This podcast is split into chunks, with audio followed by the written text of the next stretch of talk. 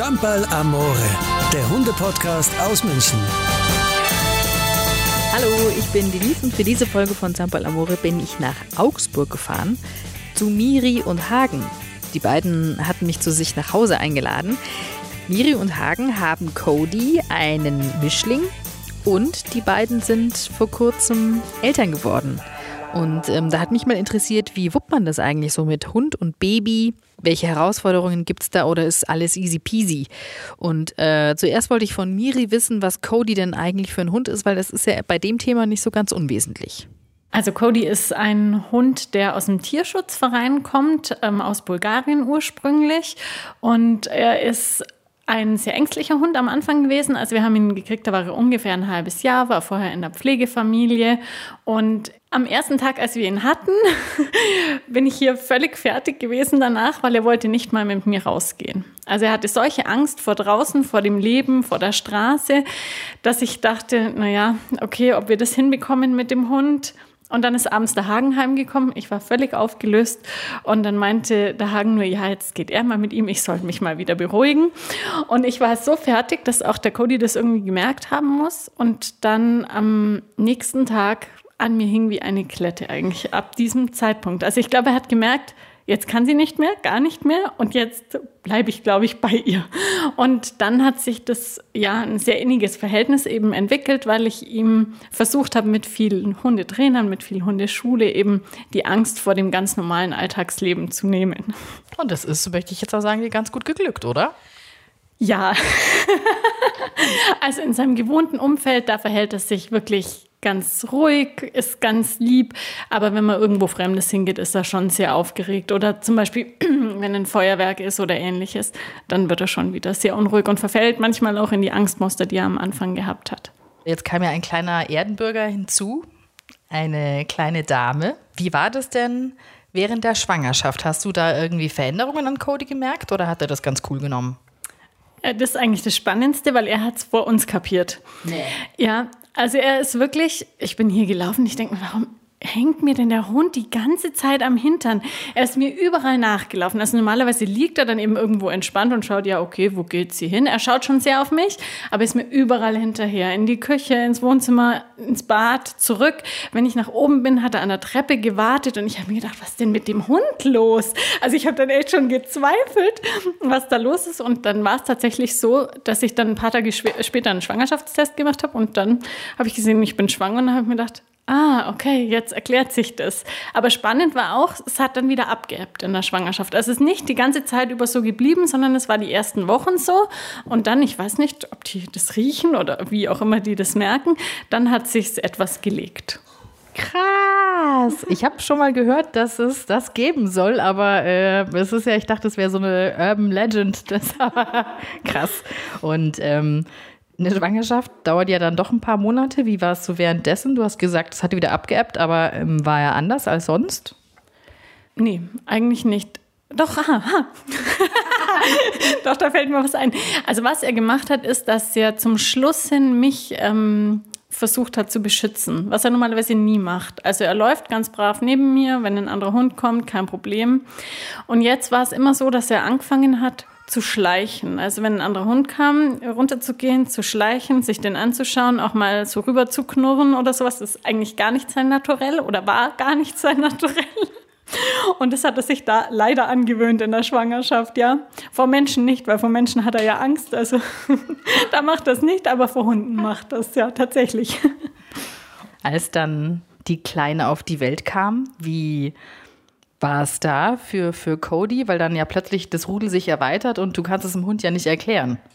Also ich kann dir jetzt leider nicht sagen, wie das erste Aufeinandertreffen war, weil ich nochmal verlegt werden musste in ein anderes Krankenhaus und dann auf der Intensivstation war.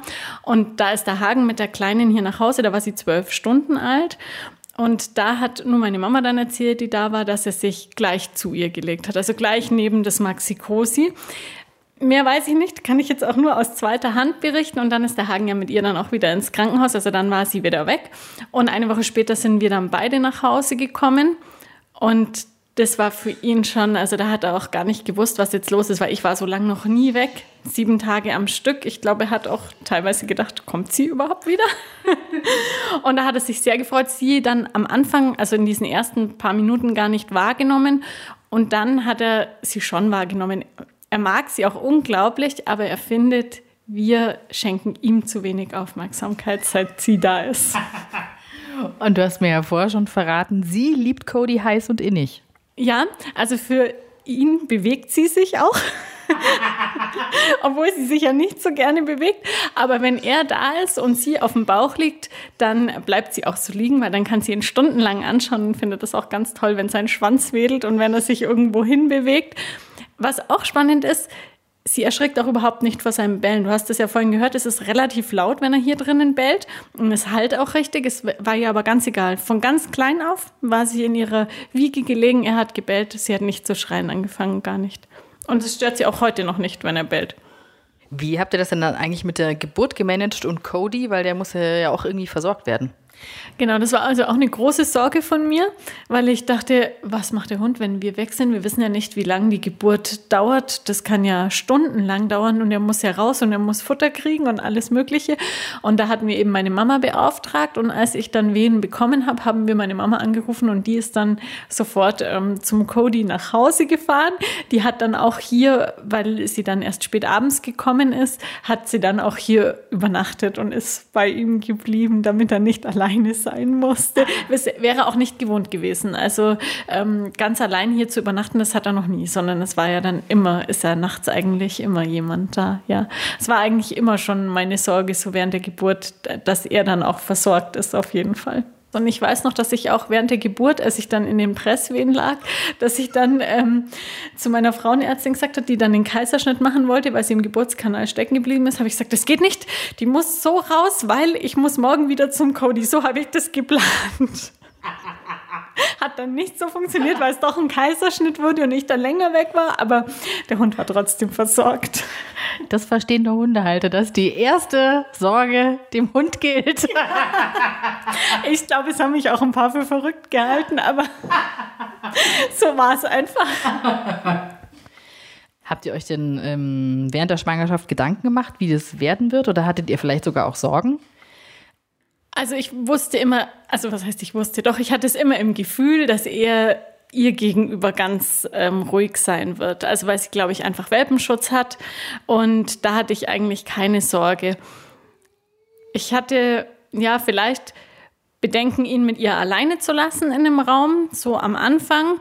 Obwohl man da auch sagen muss, sie interessiert ihn gar nicht so sehr. Also wenn die zwei in einem Raum sind, rennt er nicht zu ihr hin, sondern er bleibt halt da, wo er liegen bleiben möchte. Und wenn ähm, sie zusammen sind oder ich bei ihr bin, dann kommt er meistens zu mir her und wenn sie dann schon oh an ihn hinlangen will oder so, dann verzieht er sich schon lieber wieder. Also und Sorgen, ja, genau, eine äh, Sache gab's, das fand ich eigentlich ganz interessant, dass hat das bestätigt, was ich dachte, dass sie, also dass er ihr nämlich nichts tut. Da hat sie ihn erwischt an der Lefze und dann hat sie die Hand zugemacht und gezogen. Und es hat richtig weh getan.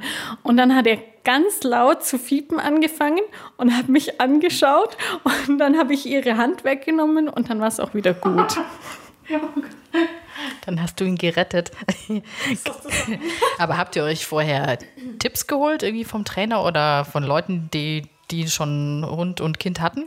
Nee, wir hatten zufälligerweise eine Folge mit Martin Rütter gesehen und ähm, die haben wir dann ganz äh, intensiv angeschaut sozusagen und da hieß es ja, also das mit dieser Windel ist Schmarrn, die soll man nicht mit nach Hause bringen und man soll das Kind, hat er dann gesagt, auch von dem Hund fernhalten. Also ich muss nur kurz einhaken wegen der Windel. Es geht um, dass man eine voll gemachte Windel nach Hause bringen soll, oder? Genau, dass die da irgendwie dran schnuppern oder sowas, genau. Also der Ritter meinte, dass man das Kind bei sich behalten soll und es soll für den Hund uninteressant sein. Also der soll da gar nicht hinkommen. Das wäre wohl auch im Rudel so, dass die Mutter die Neuwelpen vor den älteren ähm, von den Älteren fernhält. Ich hoffe, ihr habt das richtig im Kopf, was da alles war. Und ähm, haben uns auch überlegt, ja, okay, dann machen wir das eben so. aber es war dann so, als wir heimgekommen sind, er wollte einfach an ihr schnuppern und ich hatte auch nicht das Gefühl, dass das jetzt schlecht ist, wenn ich ihn da hinlasse. Und dann habe ich ihn hingelassen und ich hatte nicht das Gefühl, dass das irgendwie jetzt deren Beziehung stört. Also er versucht nicht, sie dermaßen zu bewachen jetzt vor anderen Menschen, dass man das hätte unterbinden müssen bei ihm. Bei anderen Hunden ist es vielleicht anders. Bei ihm war es nicht nötig. Stichwort bewachen, weil du hast ja vorher, als wir hier schon lecker bei Kaffee und Kuchen zusammensaßen, erzählt, äh, wie es so ist, wenn ihr mit dem Kinderwagen unterwegs seid. wie schaut das denn aus? Also wie, wie wir zwei laufen oder die Geschichte erzähle ich nachher die andere. Also am Anfang war es so, es war schon ein bisschen anstrengend, weil er will dann irgendwo schnuppern und ihn habe ich an der Leine und mit dem anderen habe ich den Kinderwagen. Und ähm, sie will dann aber nicht stehen bleiben, weil stehen bleiben ist langweilig und dann ist es irgendwie manchmal ein bisschen anstrengend. Also es sah am Anfang bestimmt lustig aus und dann war ja noch der viele Schnee. Es war dann echt anstrengend, aber mittlerweile haben wir uns so eingependelt. Also es läuft ganz gut zu dritt.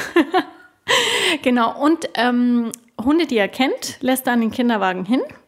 Hunde, die er aber nicht kennt, die hält er richtig fern. Also wenn ich ihn freilasse und ähm, ein anderer Hund kommt, den er nicht kennt oder den er jetzt so einschätzt, dass der ein bisschen tapsig ist oder so, er steht nicht so auf so verspielte Hunde, dann ähm, kreist er wirklich immer um den Kinderwagen rum, sodass der auf keinen Fall hinkommt und verbellt ihn auch. Versucht es zumindest.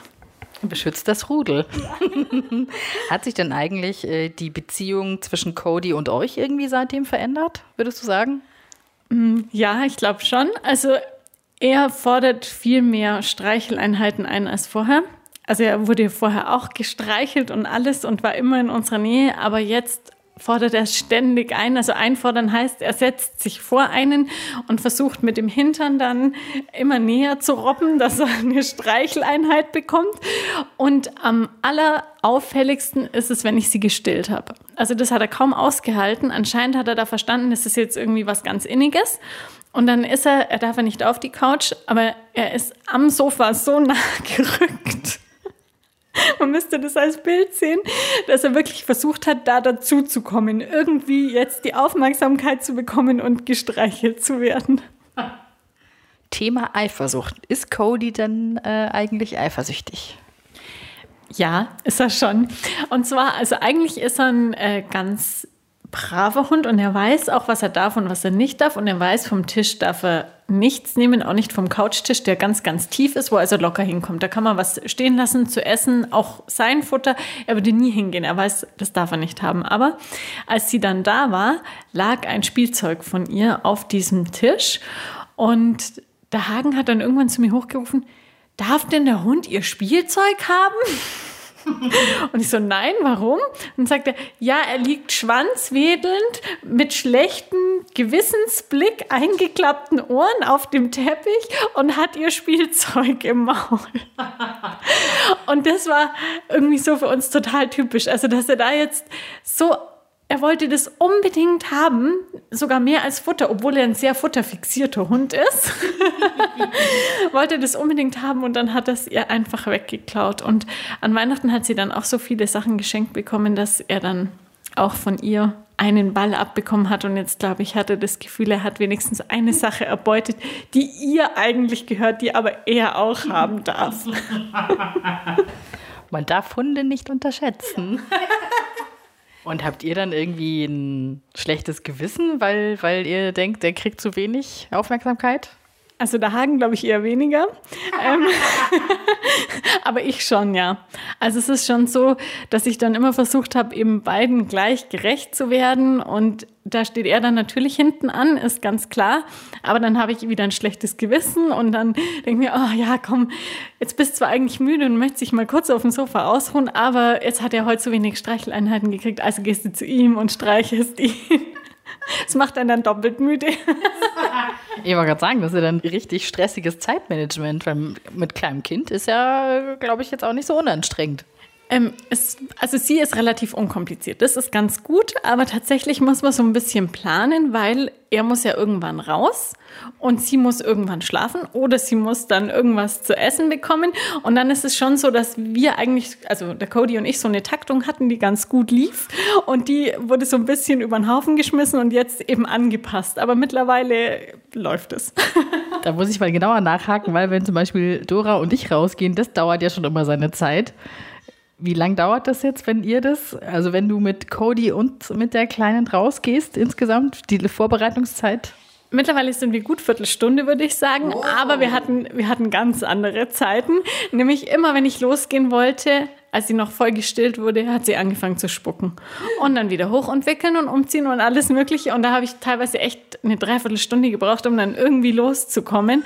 Wofür ich schon noch lang brauche, ist, wenn ich natürlich mit dem Auto irgendwo hinfahre, weil dann muss ich einen Kinderwagen und alles Mögliche auch noch einpacken. Und der Cody wird dann auch unruhig, weil er weiß, ah, wie kommen jetzt los? Und dann muss man den wieder erst beruhigen. Ja, wir laufen gleich. Aber mittlerweile geht es ganz gut. Hättest du dir das so vorgestellt, so wie es ist mit Hund und Kind, oder hattest du gar nicht so konkrete Vorstellungen, wie es sein wird? Nee, also ich hatte eigentlich keine Vorstellungen. Gar nicht. Also ich habe mir einfach gedacht, das lassen wir auf uns zukommen und dann schauen wir, wie das so passiert. Ich glaube, für die Kleinen ist es ziemlich cool, weil ich bin auch mit Hund quasi aufgewachsen. Meine Großeltern hatten einen Dalmatiner und äh, ich fand es echt toll, einfach mit, mit so einem Hund. Also je nach Hund natürlich, aber ich glaube, Cody ist auch so der einfach das Kind ins Rudel aufnimmt. Das ist schon schön, oder? Ja, ich glaube auch. Also man merkt es ja jetzt schon, in ihr ist jetzt ein halbes Jahr, aber sie nimmt ihn so wahr und sie will immer, dass er da ist. Sie würde auch gerne ständig an seinem Fell ziehen. also ich glaube, für sie ist er wirklich wichtig, mhm. dass er da ist. Und sie freut sich auch und lacht, wenn sie ihn sieht.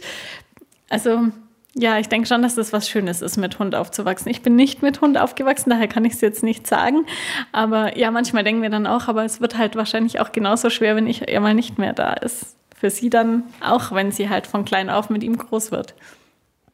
Hättest du vielleicht noch einen Tipp für werdende Mamis, die schon einen Hund haben?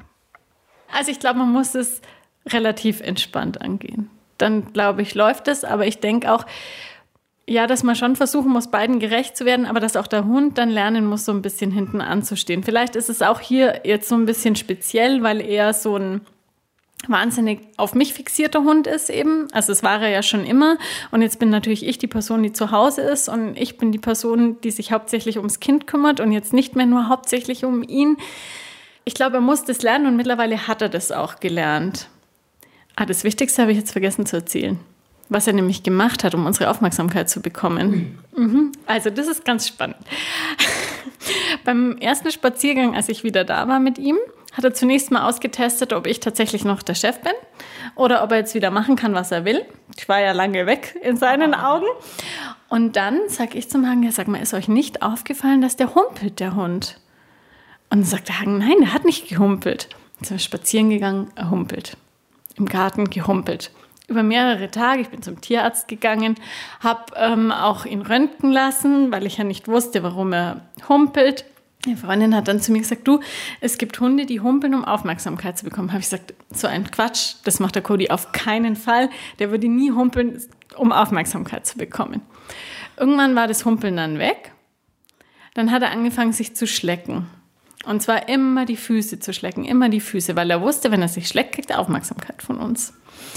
Dann hat er damit aufgehört, als wir dann irgendwann gesagt haben, wir beachten es jetzt einfach mal nicht und schauen, was passiert. Dann hat er angefangen zu husten weil er auch weiß, dass wir schauen, wenn er sich verschluckt oder so, was ist denn jetzt? Also das waren die drei Sachen, die er sicher die ersten zwei Monate ständig gemacht hat, um unsere Aufmerksamkeit zu bekommen. Und ich habe dann echt, ich habe am Anfang wirklich an mir gezweifelt, weil ich dachte, oh Gott, warum humpelt der Hund und warum findet niemand raus, was der Hund hat? Wie kann man ihm denn helfen? Warum kann ihm niemand helfen? Und es war von einer Sekunde auf die andere weg, so wie Schlecken und ähm, Husten auch. Und mittlerweile glaube ich, dass er es akzeptiert hat. Aber das ist vielleicht der Tipp für die äh, werdenden Mamis, dass die sich nicht wundern, falls ihr Hund was macht, was er vorher nie gemacht hat. Auch Hunde können kreativ sein.